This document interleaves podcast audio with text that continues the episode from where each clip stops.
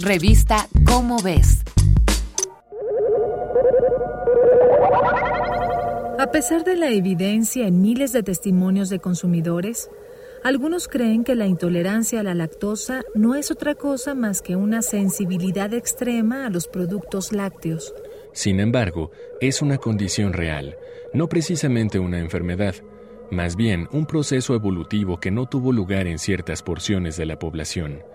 ¿Y a qué se debe que existan lechófilos y lechófobos? Para entenderlo, hay que remontarnos hasta el origen del consumo de leche de rumiantes.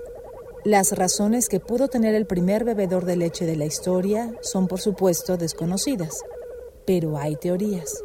Quizá una vaca perdió a sus crías y el pastor primitivo exprimió sus ubres hinchadas para liberarla del dolor y, eventualmente, se aventuró a probar la leche. O quizá unos hijos perdieron a su madre y alguien acudió a las vacas para sustituir la leche materna.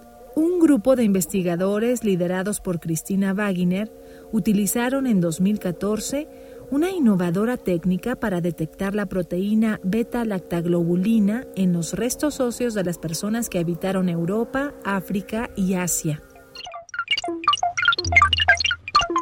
Esta proteína solo se encuentra en la leche de los rumiantes, y su hallazgo en los restos ayudó al equipo de Wagner a determinar que los primeros bebedores de leche aparecieron sobre la Tierra hace unos 6.000 años. Sin embargo, el cuerpo humano de los primeros bebedores de leche aún no producía lactasa, la enzima necesaria para procesar la lactosa.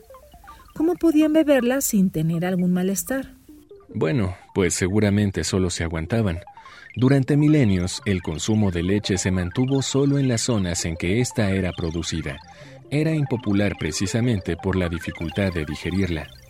Sin embargo, era un alimento muy nutritivo que podía ayudar en temporada de escasez o para ser bebida en lugar del agua cuando ésta hiciera falta.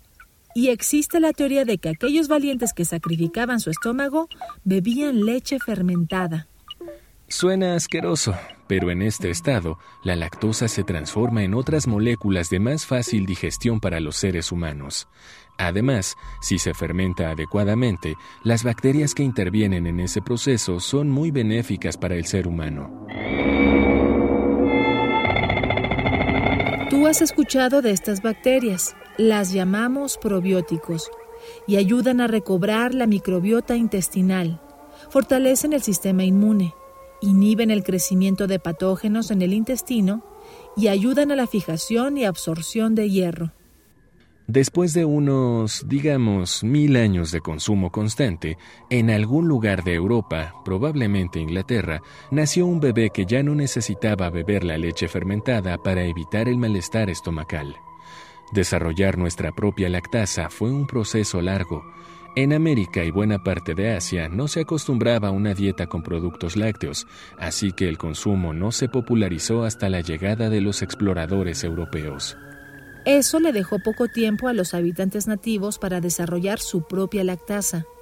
Si se mezclaban con alguno de estos visitantes, su descendencia tendría más posibilidad de tenerla, pero no todos aceptaron el mestizaje. Así que tu intolerancia a la lactosa puede ser un signo de que tus raíces están profundamente arraigadas a los pueblos originarios de nuestro país.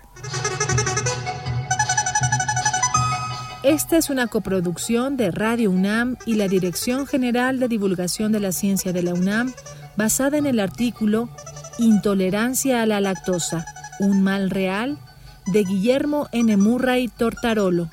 Si deseas saber más sobre la historia del consumo de leche, consulta la revista Cómo ves, la publicación mensual de divulgación científica de la UNAM.